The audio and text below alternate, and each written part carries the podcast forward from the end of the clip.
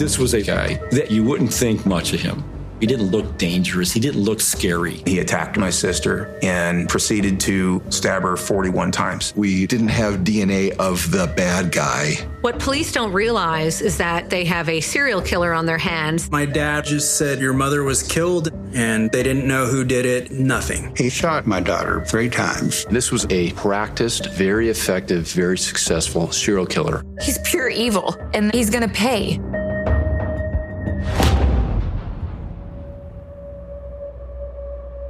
In Illinois treibt in den 90ern ein Serienkiller sein Unwesen. Er hat es auf Prostituierte abgesehen. Er foltert seine Opfer, sticht mehrfach auf sie ein und schießt auf sie. Danach entsorgt er ihre nackten Leichen im Wasser. Der Mörder wird anschließend festgenommen, jedoch wegen eines ganz anderen Deliktes vor Gericht gestellt. Durch Zufall gerät der Mann nach seiner Verurteilung aber erneut ins Visier der Ermittler.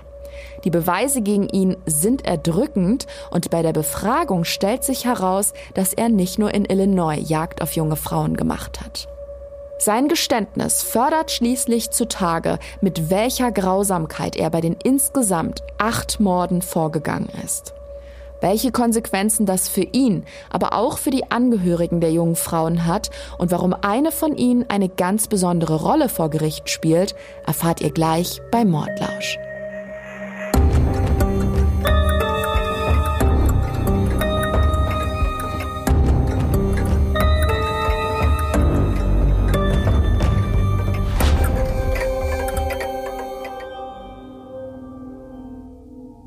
Hallo ihr Lieben, herzlich willkommen zu einer brandneuen Folge Mordlausch. Ich habe mich diese Woche mit einem ungeheuer sadistischen Mörder beschäftigt und natürlich haben mein Team und ich uns wie immer durch haufenweise Infos und Fakten gearbeitet, damit ich euch wie jede Woche von einem echten Verbrechen erzählen kann. Auch heute die Triggerwarnung vorab. Es geht diesmal um Gewalt und sexualisierte Gewalt an Frauen. Wenn ihr euch mit diesem Thema lieber nicht auseinandersetzen mögt oder könnt, lasst die Folge einfach aus. Außerdem wird es oft um Prostituierte gehen. Uns ist bewusst, dass der Begriff nicht ganz unbelastet ist und es aktuell Debatten darum gibt. Auch wir wollen keine Frau diffamieren, die freiwilliger Sexarbeit nachgeht, doch in unserem Fall ist das nicht immer mit absoluter Sicherheit zu sagen. Daher haben wir uns dazu entschieden, den bisher gängigen Begriff Prostituierte zu verwenden. So, jetzt geht's aber wirklich los. Wir befinden uns diese Woche in Palm Springs, einer Stadt im Riverside County in Südkalifornien. Palm Springs ist eine Wüstenstadt. Sie befindet sich inmitten des Coachella Valley, dem Tal, wo, ja, ihr habt ganz recht, das weltbekannte gleichnamige Musik- und Kunstfestival stattfindet. In Indio nämlich, knapp 40 Kilometer südöstlich von Palm Springs. Etwa 44.500 Menschen leben in der hübschen Stadt, allerdings verdreifacht sich die Einwohnerzahl in den kalten Monaten von November bis März und das liegt an den sogenannten Snowbirds, also Personen überwiegend älteren Jahrgangs, die in Palm Springs überwintern. Bei ganzjährig milden Temperaturen meiner Meinung nach auch total verständlich. 1992 lebt hier auch eine junge Frau namens Jennifer Asbenson. Eine bildhübsche 19-Jährige mit langen blonden Haaren, großen strahlend blauen Augen und feinen Gesichtszügen. Sie arbeitet als Betreuerin für Kinder mit Behinderung und sie liebt ihren Job.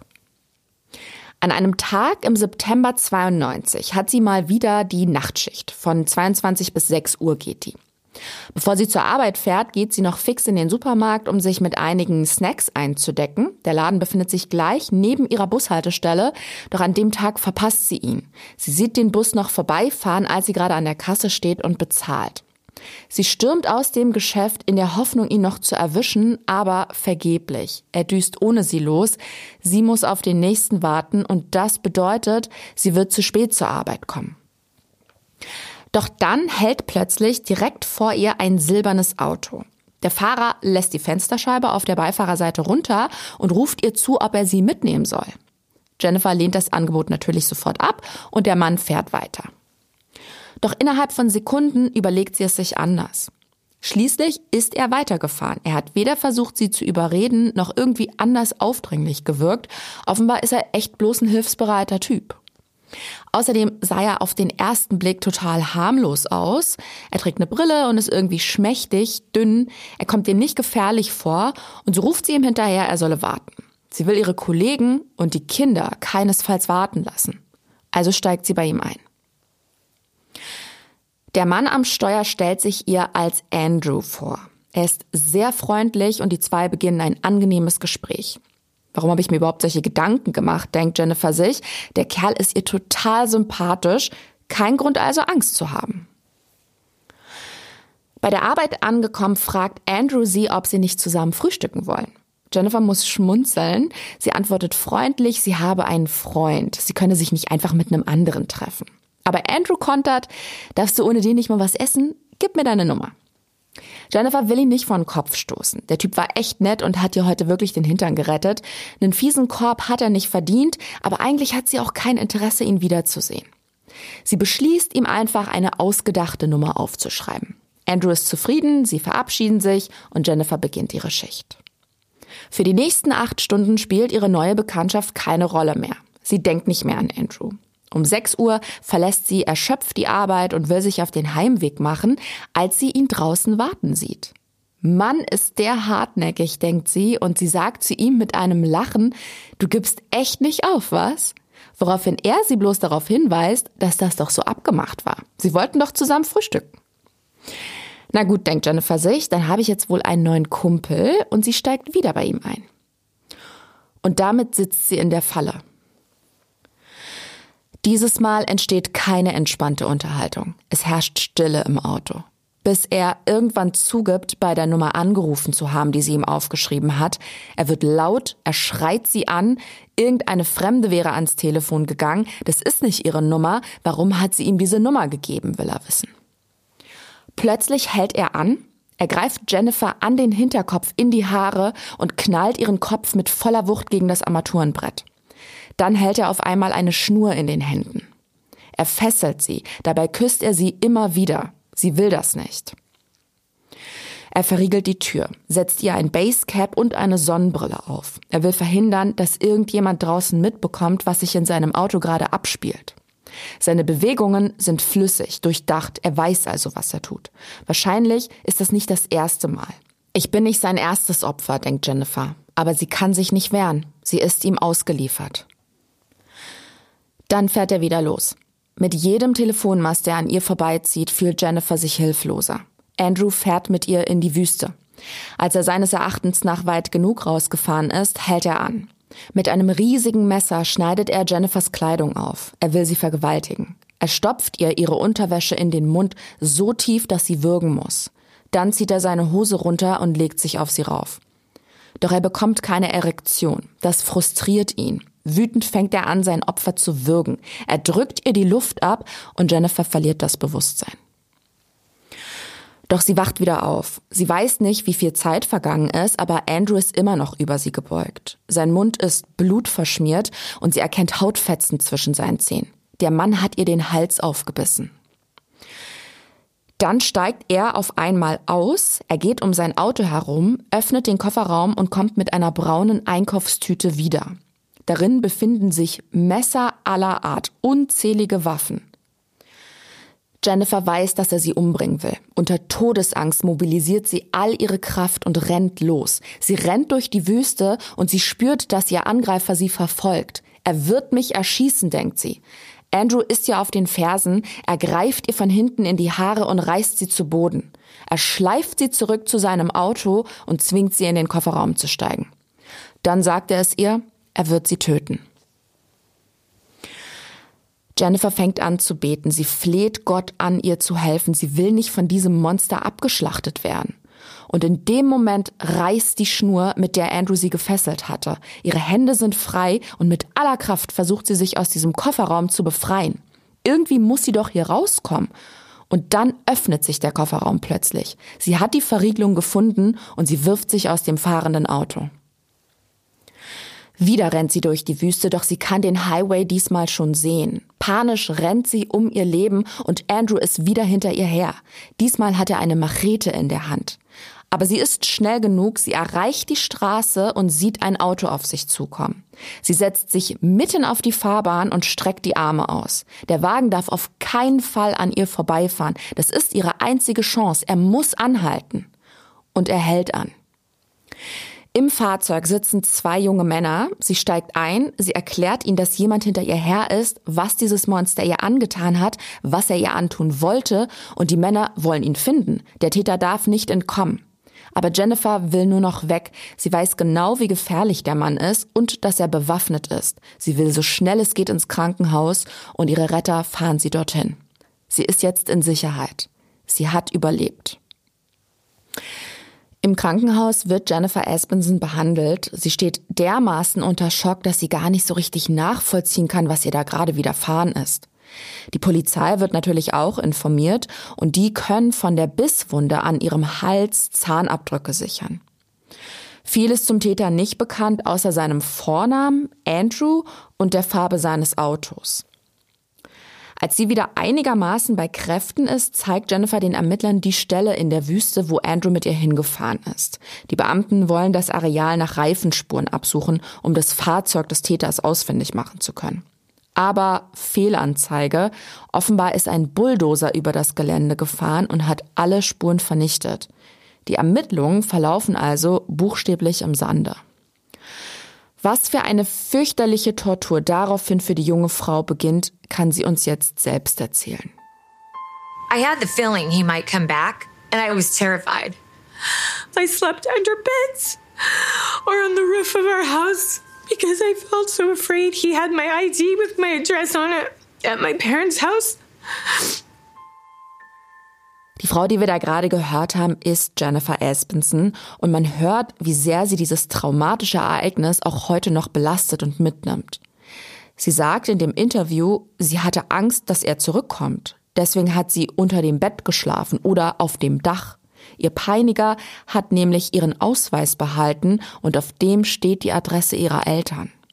Das kann man sich eigentlich gar nicht vorstellen. Nach allem, was die junge Frau an diesem Septembermorgen durchgemacht hat, muss sie nun täglich damit rechnen, dass der Typ sie aufspürt und zu Ende bringt, was er damals begonnen hat. Und diese Angst wird sie nun über Jahre begleiten, denn die Polizei kann den Täter nicht fassen. Vier Jahre später und 3000 Kilometer weiter östlich wird am 14. Juli 1996 eine Frauenleiche entdeckt. Sie ist nackt und treibt in einem Fluss im US-Bundesstaat Illinois, im Vermilion River, um genau zu sein. Die drei Männer, die die Tote im Wasser gefunden haben, laufen so schnell sie können zu einem Farmhaus in der Nähe. Dort rufen sie die Polizei und es dauert dann auch nicht lange, bis die Einsatzkräfte samt Spurensicherung am Fluss ankommen. Die Identität der jungen Frau ist erstmal unbekannt. Wie gesagt, trägt sie keine Kleidung und dementsprechend auch keinen Ausweis bei sich. Der Leichnam weist sowohl Schuss als auch Stichwunden auf. Sie ist übel zugerichtet worden. Anscheinend wurde sie schwer misshandelt und gefoltert. Die Zähne sind ausgeschlagen. Sie hat Blutergüsse am Körper und Würgemale am Hals.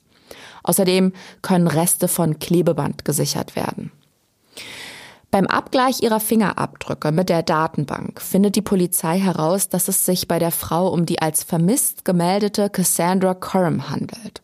Sie war 21 Jahre alt, hat als Prostituierte gearbeitet und in Hammond, Indiana gewohnt. Das ist eine Stadt direkt an der Grenze zu Illinois, in der Nähe von Chicago am Lake Michigan. Doch die Suche nach dem Täter führt ins Leere. Freunde und Familienmitglieder werden befragt, aber niemand hat einen entscheidenden Hinweis. Und die Beamten kommen dann erstmal zum Schluss, Cassandra Curran wird vermutlich von einem Freier getötet worden sein. Allerdings deutet einiges darauf hin, dass die Tat planvoll umgesetzt wurde. Wer auch immer sie umgebracht hat, hatte im Anschluss versucht, seine Spuren zu beseitigen. Er hat sein Opfer vollständig ausgezogen und ins Wasser geworfen. Zum einen wollte er also, dass die Leiche nicht gefunden wird. Zum anderen, je länger sich eine Leiche im Wasser befindet, desto schwieriger gestaltet sich die Identifizierung der Person. Insbesondere kann es dem Täter jedoch darum gegangen sein, Spuren, die zu ihm führen, zu beseitigen. Bei einer Wasserleiche kann man nämlich nicht ohne weiteres DNA-Spuren sichern. Das hängt zwar davon ab, wie lange die Leiche schon im Wasser getrieben hat und auch bei welcher Temperatur. Ihr kennt das sicher alle vom Baden. Wenn man eine Zeit lang im Wasser sitzt oder schwimmt, kriegt man irgendwann schrumpelige Fingerkuppen, sogenannte Waschhaut. Die bildet sich auch an Leichen bereits nach einigen Stunden im Wasser, an Fingern und Zehen und weitet sich auch auf die gesamten Hände und Füße aus. Wenn da noch mehr Zeit vergeht, löst sich sogar irgendwann die erste Hautschicht und nach ein paar Tagen bildet sich der sogenannte Algenrasen auf der Leiche. Das ist genau das, wonach es sich anhört, also ein Algenbewuchs auf dem Leichnam. Außerdem kommt es durch die Wasserbewegung auch nachträglich zu Verletzungen an der Leiche und das alles macht eine Identifizierung schwierig, aber nicht unmöglich. Fingerabdrücke können trotz Waschhautbildung zum Beispiel genommen werden, aber Spuren wie Gewebe oder Körperflüssigkeiten lassen sich nur schwer bis gar nicht sichern und analysieren. Zumal die technologischen Möglichkeiten in den 90er Jahren noch nicht so ausgereift waren wie heutzutage, doch selbst heute benötigt es wohl dafür ein sehr gutes Labor, um mit etwaigen Proben was herausfinden zu können. Falls euch das Thema interessiert, schaut mal in unsere Show Notes. Ich habe euch da ein ganz aufschlussreiches Interview mit einer Rechtsmedizinerin reingepackt.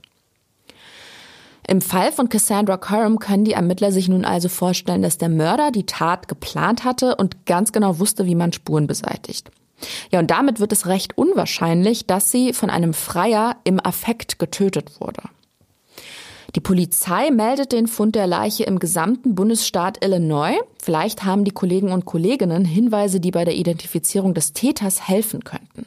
Und tatsächlich stellt sich heraus, dass es zwei Fälle gibt, die Gemeinsamkeiten zum Mord an Cassandra Curran aufweisen. Ein paar Monate zuvor, nämlich am 14. April 1996, wurde eine junge Frau namens Laura Uleki tot aus dem Wolf Lake geborgen. Dieser See befindet sich genau am Rand von Chicago und somit nicht weit von Hammond entfernt, wo Cassandra ja gewohnt hat. Genau wie sie war auch Laura Uleki Prostituierte. Auch sie wurde vor ihrem Tod schwer misshandelt, mit zwei Schüssen umgebracht und ihre Leiche hinterher nackt im Gewässer entsorgt. Kein halbes Jahr später, nämlich am 2. August 1996, wird im selben See die 22 Jahre alte Lynn Huber gefunden ebenfalls übel zugerichtet und erschossen. Und genau wie Cassandra Curran weist ihr Leichnam außerdem Stichwunden auf. Auch sie hat als Prostituierte gearbeitet und wurde unbekleidet geborgen. Die Polizei hat also drei tote Frauen, die auf beinahe identische Weise gefoltert, getötet und entsorgt wurden. Die Ermittler sind überzeugt, dass die drei Fälle zusammenhängen und wahrscheinlich vom selben Täter verübt wurden, aber sie brauchen einen Beweis. Bei allen drei Leichen können Projektile sichergestellt werden. Die werden anschließend im ballistischen Labor untersucht und miteinander verglichen. Und das Ergebnis lautet, die drei Frauen wurden alle mit ein und derselben Pistole vom Kaliber 38 erschossen. Das heißt, da ist ein Serienkiller unterwegs, der in und um Hammond Jagd auf Prostituierte macht. Eric Scarborough ist Staatsanwalt und kann sich noch gut erinnern, welche Stimmung und Zustände damals in Hammond herrschten. in the mid 90s, like a lot of cities, Hammond, Indiana is experiencing a drug problem. And it's where a lot of prostitution and things like that happen. Scarborough erklärt, dass die Stadt Mitte der 90er Jahre wie viele andere unter Drogenkriminalität und illegaler Prostitution litt. Und es bleibt natürlich auch den anderen Prostituierten zu der Zeit nicht verborgen, dass ein brutaler Mörder es auf sie abgesehen hat. Die Polizei fährt daher vermehrt Streife und sorgt für erhöhte Präsenz in den entsprechenden Stadtteilen. Im April 1997 wird die Polizei wegen Ruhestörung zu einem Motel gerufen. Eine Prostituierte und ein Freier streiten sich lautstark. Der Grund, sie habe ihm einen Blankoscheck entwendet. Er hat es aber relativ schnell gemerkt und ist daraufhin an die Decke gegangen. Die zwei haben sich dann vor dem Motel in die Haare gekriegt und er hat sie quer über den gesamten Parkplatz gejagt.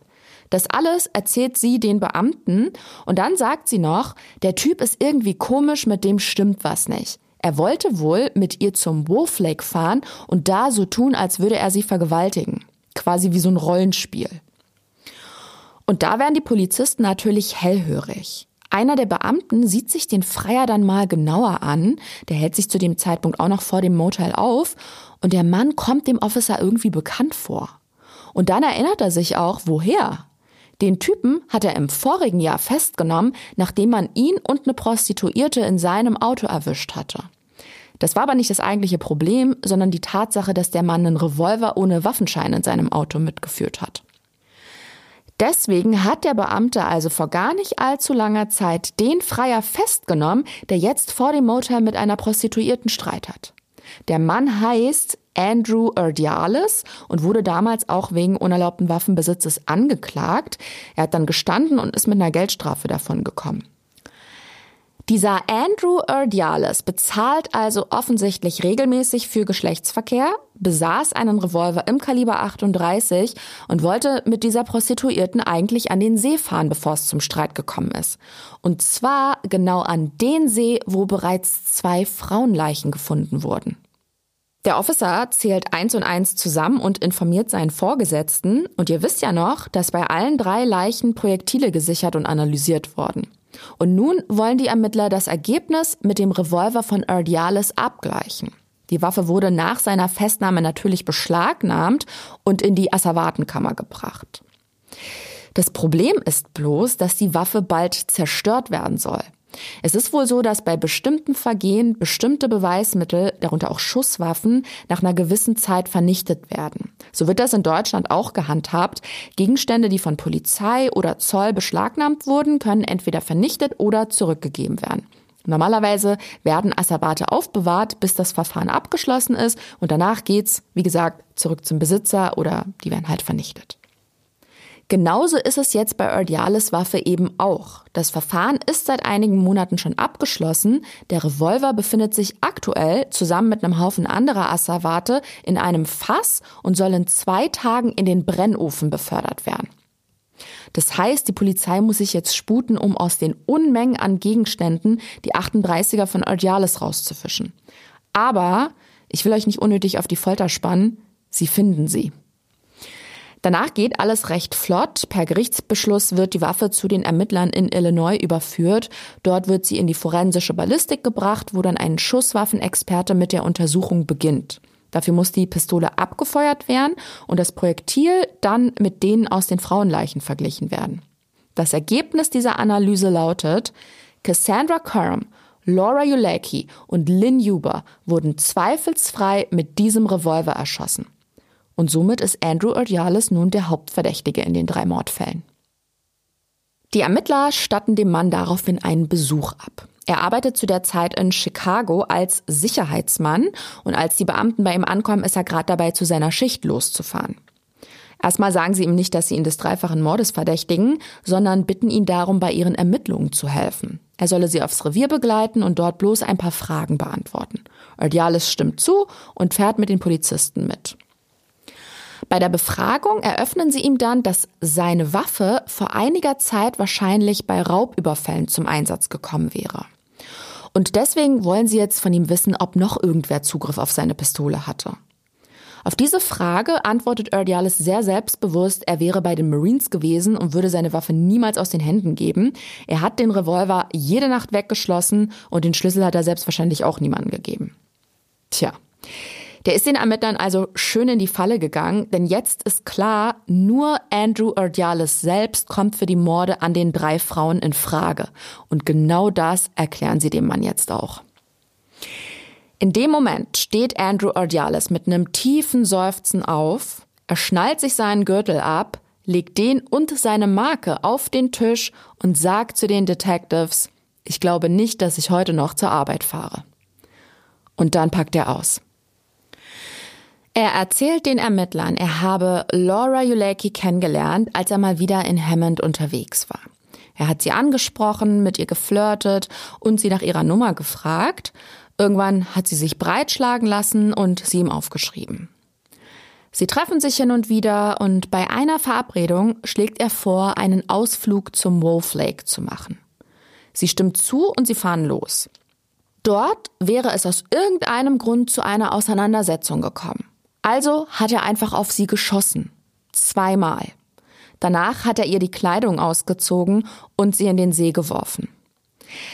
So ähnlich hat er das auch bei Lynn Huber durchgezogen. Mit ihr wollte er irgendwann unter einer Brücke in Chicago bezahlten Geschlechtsverkehr haben, doch auch mit ihr gab's plötzlich Streit und daraufhin hat er ihr einfach in den Kopf geschossen. Danach hat er die Leiche von Lynn Huber auf die Ladefläche seines Pickups gepackt. Auch ihr wollte er die Kleider ausziehen. Dabei hat er sich aber an einer Nadel gestochen. Das hat ihn so dermaßen aufgeregt, dass er wie wild angefangen hat, mit seinem Messer auf ihren Rücken einzustechen. Er weiß nicht mehr wie oft, aber ihm war völlig bewusst, dass sie eh schon tot war. Er wollte bloß seiner Wut freien Lauf lassen. Im Anschluss ist er mit der Leiche zum Wolf Lake gefahren und hat sie dort entsorgt. Und dann ist da noch Cassandra Coram, die Frau, die man im Vermilion River gefunden hat. Mit ihr habe er sich auch ein paar Mal getroffen, bis er sie umgebracht hat. Auch mit ihr wollte er Geschlechtsverkehr und geriet daraufhin in eine Auseinandersetzung. Im Streit hat er sie dann erschossen und auf sie eingestochen und ihre Leiche hat er danach im Fluss entsorgt. Im Fall von Cassandra Curran ist er aber noch einen Schritt weiter gegangen. Er hat sich mit ihrer Freundin zusammengetan und eine Suchaktion nach ihr organisiert. Sie haben Flyer gedruckt und verteilt und er hat so getan, als würde er sie unbedingt finden wollen, obwohl er sie selbst auf dem Gewissen hatte. Den Ermittlern fällt während seines Geständnisses auf, dass Erdialis keinerlei Reue zeigt. Ganz im Gegenteil, er ist sachlich, distanziert und vollkommen gefasst. Als wäre es das Normalste der Welt, dass er die drei unschuldigen Frauen brutal und hinterhältig ermordet hat. Und es kommt tatsächlich noch dicker, denn er schlägt den Ermittlern in Illinois vor, sie sollen doch mal in Kalifornien anrufen. Er hätte Informationen, die die Kollegen bestimmt nur zu gern erfahren würden. Bevor ich euch erzähle, was das für Informationen sind, fasse ich schnell zusammen, was wir bis jetzt wissen. Die 19 Jahre alte Jennifer Aspenson wird 1992 in Palm Springs, Kalifornien von einem Mann namens Andrew angegriffen, entführt und beinahe umgebracht. Sie kann ihm in letzter Sekunde entkommen, doch die anschließenden Polizeiermittlungen laufen ins Leere. 1996 werden 3000 Kilometer weiter östlich drei Frauenleichen gefunden. Zwei im Wolf Lake und eine im Vermilion River. Alle drei waren Prostituierte und in Hammond tätig. Sie wurden mit derselben Waffe erschossen, aber einen Verdächtigen gibt es erstmal nicht. Bis im Jahr darauf die Ermittler einem Mann auf die Spur kommen, der kurze Zeit vorher wegen illegalen Waffenbesitzes verurteilt wurde. Die ballistische Untersuchung bringt Gewissheit, sie haben den Mörder der drei Frauen gefunden. Der Täter packt aus und im Anschluss an sein Geständnis will er außerdem mit der Polizei in Kalifornien reden. John Booth ist gerade in seinem Büro, als er von einem Chicagoer Kollegen angerufen wird. Man erklärt ihm, sie hätten einen Verdächtigen, der wohl auch in Kalifornien Morde begangen habe. Und keine Dreiviertelstunde später sitzt er im Flieger nach Chicago. Er fährt zum Polizeirevier, wo er in den Verhörraum begleitet wird, in dem sich Andrew Ordiales befindet. Er legt ein Diktiergerät auf den Tisch, schaltet es an und setzt sich hin. Die beiden Männer stellen sich einander vor und Andrew Erdiales beginnt zu erzählen. Im Frühjahr 1984 hat er sich mit 19 Jahren bei den Marines verpflichtet. Er war in San Diego stationiert auf der Militärbasis Camp Pendleton, also ganz im Süden von Kalifornien und fast direkt am Wasser. Anfang 1986 geriet er mit einem seiner Kameraden in eine Auseinandersetzung. Er erinnert sich nicht mehr genau daran, worum es ging, aber er weiß noch, dass er richtig wütend auf den Typen war. Er ist in sein Auto gestiegen und hat den Stützpunkt verlassen und dann ist ihm ein Gedanke gekommen. Er will jemandem was antun. Er wollte jemanden entführen oder überfallen, erzählt Erdialis dem Ermittler. Einfach mal sehen, was passiert. Es ist der 18. Januar 1986. Er fährt Richtung Norden und steuert das Saddleback College an. Dort hält er auf dem Parkplatz und wartet auf ein passendes Opfer.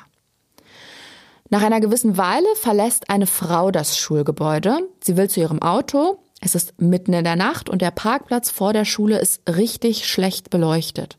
Sie sieht kaum was und deswegen merkt sie auch nicht, dass ein Mann sie beobachtet.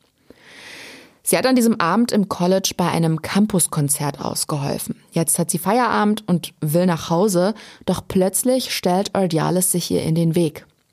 Er befiehlt ihr, ihm ihre Tasche zu geben, was sie auch sofort macht, doch der Dieb haut damit nicht ab. Stattdessen zieht er ein monströses Militärmesser aus der Tasche und sticht immer und immer wieder auf sie ein. Er selbst weiß bei seiner Befragung nicht mehr wie oft, aber die Rechtsmedizin hat 41 Stichwunden an der Leiche festgestellt. Im Rücken, im Hals und auch an den Händen. Sie hat versucht, ihn abzuwehren. Er hat nur aufgehört, weil ein anderes Auto auf den Parkplatz gefahren ist. Nur deswegen hat Andrew Ardiales von seinem ersten Mordopfer abgelassen. Er ist zurück in sein Auto gestiegen und zur Kaserne gefahren. Einfach so, als wäre nie was gewesen. Jason Brantley ist der Bruder der Ermordeten. Er war an diesem Abend bei seinen Eltern zu Besuch und hat dort vom Tod seiner Schwester Robin erfahren. An dem Abend, als meine Schwester ermordet wurde, besuchte ich meine Eltern. Sie saßen einfach nur da. Ich fragte, was los ist, und sie sagten, Robin wurde ermordet. Ich fragte, ermordet? Ich konnte das nicht sofort verarbeiten. Vor allem habe ich mich in dem Moment gefragt, wie sehr sie vor ihrem Tod leiden musste. Es war schlimm. Und meine Eltern und ich haben uns natürlich gefragt, wer so etwas tun würde. Andrew Ordiales erste Tat war der Mord an der 24 Jahre alten Robin Brantley. Aufgrund der Vielzahl an Stichwunden gehen die Detectives damals davon aus, Brantley wäre von einem Ex-Freund aus Rache oder ähnlichem ermordet worden. Die Polizei ermittelt zwar damals ziemlich intensiv und auch das öffentliche Interesse ist enorm, aber bis zu diesem Geständnis bleibt der Fall unaufgeklärt. Und in den über zehn Jahren dazwischen bleibt der Täter auf freiem Fuß und mordet weiter. Erdiales erzählt dem Ermittler, diese Tat hat bei ihm irgendeinen Schalter umgelegt. Es war wie ein Rausch und er wollte dieses Gefühl wieder spüren. Das bedeutete, er brauchte ein nächstes Opfer. Doch ihm war damals auch klar, dass er vorsichtiger vorgehen müsste. Der Staatsanwalt Matt Murphy findet es nicht verwunderlich, dass Erdiales es schließlich auf Prostituierte abgesehen hat. If you want to murder women, prostitutes are the perfect victims because they are guaranteed to put themselves in a vulnerable position. They will get in the car with a strange man. They will go to a secluded location in order to practice acts of prostitution. Murphy sagt, Prostituierte sind leichte Opfer, weil sie sich in gefährliche Situationen begeben. Sie steigen zu Fremden ins Auto und fahren mit den Freiern in abgelegene Gegenden. Jemand, der nichts Gutes im Schilde führt, hat in diesem Milieu leichtes Spiel und der Jurist weiß außerdem, dass solche Mörder häufig zu Wiederholungstätern werden. Und genau so kommt es dann auch. 1988 ermordet Erdiales die erste Prostituierte. Eine Frau namens Julie McGee. Er fährt mit ihr zu einem verlassenen Gelände in der Nähe von Cathedral City, etwa zwei Stunden mit dem Auto von der Militärbasis entfernt, wo Erdiales zu dem Zeitpunkt ja immer noch wohnt. Dort hat er Geschlechtsverkehr mit ihr und im Anschluss erschießt er sie. Ein Schuss und das war's. Er lässt ihre Leiche einfach auf dem Boden liegen und fährt wieder weg. Niemand hat was mitbekommen, keine Menschenseele weit und breit. Wo Erdiales danach hingefahren ist, hat selbst den erfahrenen Mordermittler John Booth erstaunt. He said, after I killed her, I went to this strip bar, had a beer, watched the girls dance, and then went back to the base. It's like, wow, okay. Ja, ihr habt's gehört, Ordiales ist nach dem Mord in einen Stripclub gefahren. Dort hat er sich ein Bier genehmigt und ist dann wieder zurück zum Stützpunkt. Der Mann ist absolut abgebrüht und er erklärt bei der Vernehmung auch, dass er beim Militär zu einer Tötungsmaschine ausgebildet wurde. Er ist ein effektiver und eiskalter Killer und ein Sadist. Er erhält Genugtuung durch seine Taten und wird mit jedem Mord brutaler und blutrünstiger. Zwei Monate nachdem er Julie McGee erschossen hat, lernt er Mary Ann Wells kennen. Er bietet ihr 40 Dollar und überredet sie, mit ihm in eine einsame Ecke nach San Diego zu fahren. Er bringt sie in ein Industriegebiet. Dort fängt er einen Streit mit ihr an. Der Auslöser ist unbekannt, aber er gerät so sehr in Rage, dass er seinen Revolver zieht und die Frau erschießt. Er lässt ihre Leiche in einer Gasse liegen und fährt weg. Mary Ann Wells hatte einen Sohn. Der hat damals bei seinem Vater gewohnt. Steve Wells heißt er und er erfährt an diesem Abend, dass er seine Mutter nie wiedersehen wird. Der Junge steht verständlicherweise total unter Schock und das Schreckliche ist, der Täter wird nicht gefasst, weswegen er viele Jahre keinen Abschluss findet. Währenddessen macht Andrew Ordiales einfach weiter wie bisher. Er setzt sich am Abend so gegen 20 Uhr in sein Auto und fährt durch die Gegend. Draußen ist es warm, er trägt eine kurze Hose, er genießt sein neues Hobby, die Jagd nach jungen Frauen. Die nächste, die er ermordet, ist mit gerade mal 18 Jahren sein jüngstes Opfer. Er lernt Tammy Irvin am 16. April 1989 kennen. Im Verhör erklärt er, sie habe sich mit ihm angelegt, rumgeschrien oder so, und ehe er sich versah, war seine Waffe auf sie gerichtet. Eine 45er. Und die ist einfach losgegangen. Er war wütend und hat gleich mehrmals auf die junge Frau geschossen. Und auch ihre Leiche lässt er einfach auf dem staubtrockenen Boden eines abgelegenen Geländes liegen. Als Charles Irvin vom Mord an seiner geliebten Tochter erfährt, bricht seine Welt zusammen. An dem Tag starb ich auch. Er hat dreimal auf sie geschossen. Darum glaube ich, dass sie leiden musste. Ich möchte das nicht glauben, aber ich habe dieses Gefühl. Das ist wirklich fürchterlich herzzerreißend, insbesondere weil die Familienangehörigen und Freunde der ermordeten Frauen so viele Jahre warten mussten, bis die Polizei den Mann geschnappt hat. Leider ist es auch hier noch nicht vorbei mit seinem Raubzug. Er wird zwar 1991 von den Marines entlassen und zieht dann auch wieder zurück nach Illinois, wo er herkommt, aber er fährt regelmäßig nach Kalifornien, um Urlaub zu machen und um seinem Hobby nachzugehen.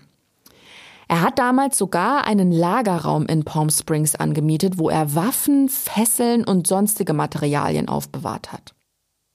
Einer seiner sogenannten Urlaube findet im März 1995 statt. Er macht sich mit dem Auto auf den Weg nach Palm Springs und dort sieht er eine Frau an der Straße entlang gehen. Ordiales erinnert sich bei dem Verhör auch an ihren Namen. Denise heißt sie, sagt er, Denise Maney, um genau zu sein, und sie ist Anfang 30. Andrew Ordiales gabelt die junge Frau auf, fährt mit ihr in die Wüste, um sie dort zu vergewaltigen. Er fesselt sie und tötet sie, indem er auf sie einsticht und sie erschießt. Dann lässt er ihre Leiche genau wie die der anderen Frauen einfach auf dem kargen Boden liegen. Das alles erzählt er John Booth und dem Detective wird klar, dass der Ermittlungsansatz der Polizei damals in die falsche Richtung ging. Was genau damit gemeint ist, erzählt er uns selbst. But back in those days, we weren't focusing in on the fact that this must be a serial killer because most of these murders were committed in different jurisdictions. And so nobody had put two and two together until during our interview. Booth gesteht hier, dass sie damals nicht von einem Serienmörder ausgegangen sind. Die Taten wurden in unterschiedlichen Bezirken durchgeführt und Booth gibt zu, dass niemand bis zu diesem Verhör eins und eins zusammengezählt hat. Niemand hat da einen Zusammenhang gesehen. Andrew Ordiales ist jetzt fertig mit seinem Geständnis. Denise Maney war sein letztes Mordopfer, doch dann erzählt er dem Ermittler von einer weiteren Frau. Ich vermute mal, ihr fragt euch schon die ganze Zeit, was denn aus Jennifer Asbenson geworden ist. Der Angriff auf sie hat ja im Jahr 1992 stattgefunden. Also noch bevor Erdiales Denise Maney sein mutmaßlich letztes Opfer umgebracht hatte. Und genau von ihr fängt er dann an zu erzählen. Er weiß ihren Vornamen und ihr Alter. Jennifer 19 Jahre alt. Er sagt, sie wäre ein sehr hübsches Mädchen gewesen, aber sie hat ihm eine falsche Nummer gegeben. Er hat da angerufen und sich fürchterlich geärgert, dass die Nummer nicht gestimmt hat. Also hat er beschlossen, sie zur Strafe umzubringen. Er hat sie entführt, versucht sie zu vergewaltigen und sie zu töten, aber sie ist ihm entkommen. Und nach diesem Tag im September 1992 hat er Jennifer Aspenson nie wieder gesehen. Er weiß nicht, was aus ihr geworden ist, aber vielleicht hat ja jemand anderes zu Ende gebracht, was er begonnen hat. Das sagt er zu John Booth. Die Ermittler melden sich danach bei der jungen Frau. Sie wohnt damals bei ihren Eltern und die Polizei kommt bei ihr vorbei. Sie bitten sie, mit auf die Wache zu kommen. Und dort zeigt ihr ein Detective Fotos von verschiedenen Männern und sie soll auf ihren Angreifer zeigen. Was dann geschieht, erzählt sie uns jetzt selbst. And I saw him and I felt like, oh my God. And I said, that's him. And he said, well, this guy is a serial killer. He killed eight women and you're the only one that got away. Ja, sie identifiziert den Mann und der Beamte sagt dann, der Typ wäre ein Serienkiller. Er habe acht Frauen ermordet und sie wäre die einzige, die ihm entkommen ist. Natürlich ist Jennifer Aspenson froh, dass sie überlebt hat und dass sie ihn endlich geschnappt haben, aber ihr wird dann auch noch mal bewusst, in was für einer tödlichen Situation sie sich damals befunden hat. Das muss man sich mal auf der Zunge zergehen lassen. Mir fehlen dafür die Worte. Vielleicht noch eine interessante Info. Nachdem Jennifer Aspenson entkommen konnte, hat Erdialis tatsächlich ein paar Jahre pausiert. Zwischen 92 und 95 hat er keine Frauen ermordet.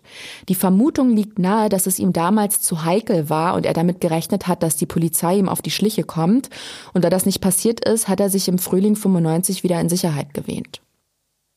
Selbstverständlich muss sich Andrew Ardialis nun für alle acht Morde vor Gericht verantworten. Er plädiert auf Unzurechnungsfähigkeit und die Verteidigung argumentiert, Erdiales leide an einer neurologischen Störung und sei unter schwierigen Umständen aufgewachsen. Deswegen könne er für die Taten nicht vollumfänglich verantwortlich gemacht werden. Zuerst finden zwei separate Verhandlungen in Illinois statt. Beim ersten Prozess steht er wegen des Mordes an Lynn Huber und Laura Ulaki vor Gericht. 2002 wird er schuldig gesprochen und im Anschluss zum Tode verurteilt. Im Jahr darauf, also 2003, werden aber alle Todeskandidaten vom damaligen Governor George Ryan begnadigt und die Strafmaße zu lebenslangen Haftstrafen ohne Aussicht auf Bewährung geändert und das eben auch für Ordiales. Er steht dann ein Jahr später wegen des Mordes an Cassandra Kerm ein weiteres Mal im US-Bundesstaat Illinois vor Gericht. Dieses Mal wird im Vorhinein sogar ein psychiatrisches Gutachten erstellt, das ihm eine schizophrene Erkrankung bescheinigt. Das beeinflusst jedoch das Juryurteil nicht. Er wird schuldig gesprochen und anschließend ein zweites Mal zum Tode verurteilt. Seit 2011 ist die Todesstrafe in Illinois allerdings komplett abgeschafft und so wird auch dieses Mal das Strafmaß in eine lebenslange Haftstrafe geändert. 2009 wird auch in Kalifornien auf Grundlage einer Grand Jury Entscheidung Anklage gegen ihn erhoben. Alle fünf Morde werden zusammen verhandelt, unter anderem, damit man den Angehörigen der Opfer nicht zu viele einzelne Prozesse zumuten muss, aber auch aus ökonomischen Gründen.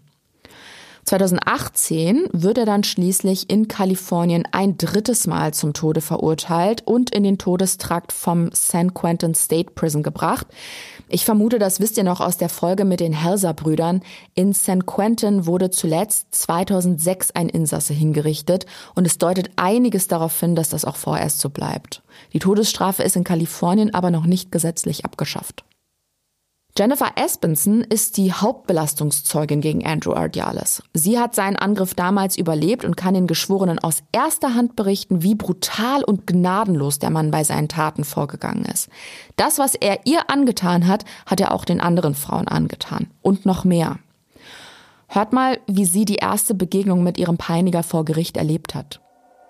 The very first time seeing him, my whole body kind of froze when I looked at him because I hadn't seen him in so long. And he was there in front of me now.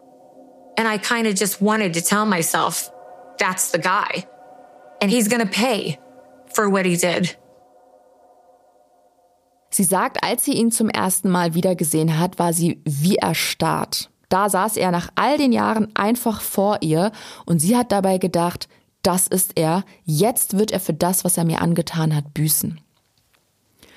Für Jennifer Aspenson ist das eine gute Möglichkeit, ihren Frieden mit dem Trauma zu machen. Sie kann sich für sich selbst einsetzen, den Geschworenen, dem Richter und dem Täter genau erklären, was ihr widerfahren ist und welche Konsequenzen das hatte und hat. Bei ihr wurde zum Beispiel unter anderem eine posttraumatische Belastungsstörung nach dem Angriff diagnostiziert. Aber nicht nur das, sie kann sich auch für die anderen acht Frauen stark machen, sich für sie einsetzen und dafür sorgen, dass ihnen und deren Angehörigen Gerechtigkeit widerfährt. Nach dem Schuldspruch haben Opfer und Angehörige die Möglichkeit, sogenannte Victim Impact Statements abzugeben, also zu schildern, welchen Einfluss die Tat des Verurteilten auf ihr Leben gehabt hat. Das geht sowohl mündlich als auch schriftlich. Diese Aussagen sollen vom Richter und gegebenenfalls den Geschworenen bei der Entscheidung über das Strafmaß berücksichtigt werden. Jennifer Aspenson wendet sich bei ihrem Impact Statement direkt an Andrew Erdialis und vergibt ihm. Sie sagt aber auch, dass er dennoch die Todesstrafe verdient habe. Auch Charles Irvin hat die Gelegenheit genutzt und vor Gericht über seine Tochter Tammy erzählt. Er hat den Geschworenen außerdem ein Foto von ihr gezeigt und seiner Aussage nach haben alle Geschworenen hinterher geweint. Ich habe es ja schon vorweggenommen, dass Andrew Ardiales auch in Kalifornien zum Tode verurteilt wurde. Er ist für jedes einzelne Leben, das er ausgelöscht hat, schuldig gesprochen worden. Am 2. November 2018 wird der mittlerweile 54 Jahre alte Todeskandidat in seiner Einzelzelle im San Quentin Gefängnis gegen 10.15 Uhr von Wärtern leblos aufgefunden. Die offizielle Todesursache lautet Suizid.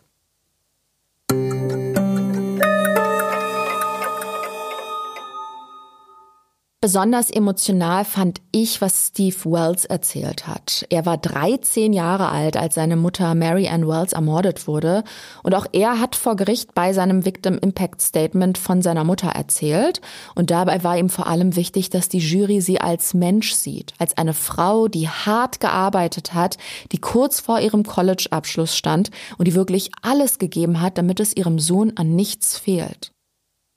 Wir hatten das ja bereits in einigen Folgen, dass es Serienkiller explizit auf Frauen, die als Prostituierte gearbeitet haben, abgesehen hatten. Ich erinnere mich zum Beispiel an den Grim Sleeper, der ebenfalls in Kalifornien sein Unwesen getrieben hat. Auch ein ziemlich spannender Fall, in den ihr gerne reinhören könnt, wenn euch der Fall nichts sagt. Das war Folge 23. Oder auch der Long Island Serial Killer, der mehrere Escorts ermordet hat. Über den haben wir sogar zwei Folgen gemacht. Das waren die 38 und die 39. Worauf ich aber eigentlich hinaus wollte, und das habe ich in einer der Folgen nämlich schon mal gesagt, ein Leben ist ein Leben und niemand hat das Recht, eine Person wegen ihres Jobs zu verurteilen. Doch leider passiert es noch zu oft, dass Opfer, die als Prostituierte gearbeitet haben, nur in einem Nebensatz erwähnt werden. Auch ich habe zum Beispiel in vielen Artikeln bei meiner Recherche gesehen, dass lediglich der Name des Opfers genannt wird, das keine Prostituierte war und die anderen als die sieben anderen Frauen beschrieben werden. Aber alle acht haben Namen und ich zähle sie deswegen nochmal auf. Robin Brandley, Julie McGee, Mary Ann Wells, Tammy Irvin, Denise Maney, Laura Ulecki, Cassandra Curran, Lynn Huber, und die Überlebende Jennifer Asbenson. Und ihr möchte ich das Schlusswort überlassen. Ich bin damals zu einem Mann ins Auto gestiegen, der mich ermorden wollte. Während es passierte, war ich ein Opfer. Aber als ich fliehen konnte, war ich eine Überlebende. Obwohl ich unter einer posttraumatischen Belastungsstörung leide, bin ich der Beweis dafür, dass man sein Leben ändern kann. Ich führe ein wundervolles Leben und kann Freude und Glück überall finden. Vor allem möchte ich anderen sagen, dass sie keine Opfer sind, sondern Überlebende. Auch sie können auf ihre eigene Weise Freude und Glück finden.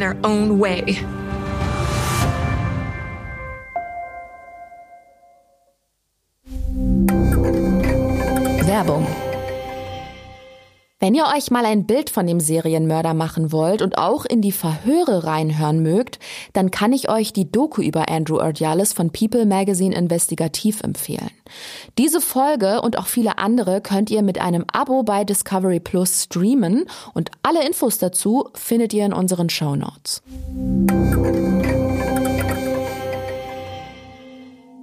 Ihr Lieben, das war's für diese Woche. Ich hoffe, ihr seid nächsten Donnerstag wieder mit dabei. Bis dahin lasst doch gerne ein paar Sterne bei Spotify und Apple da. Und wenn ihr keine Folge mehr verpassen wollt, abonniert oder folgt uns am besten. Ich danke euch und bis nächste Woche.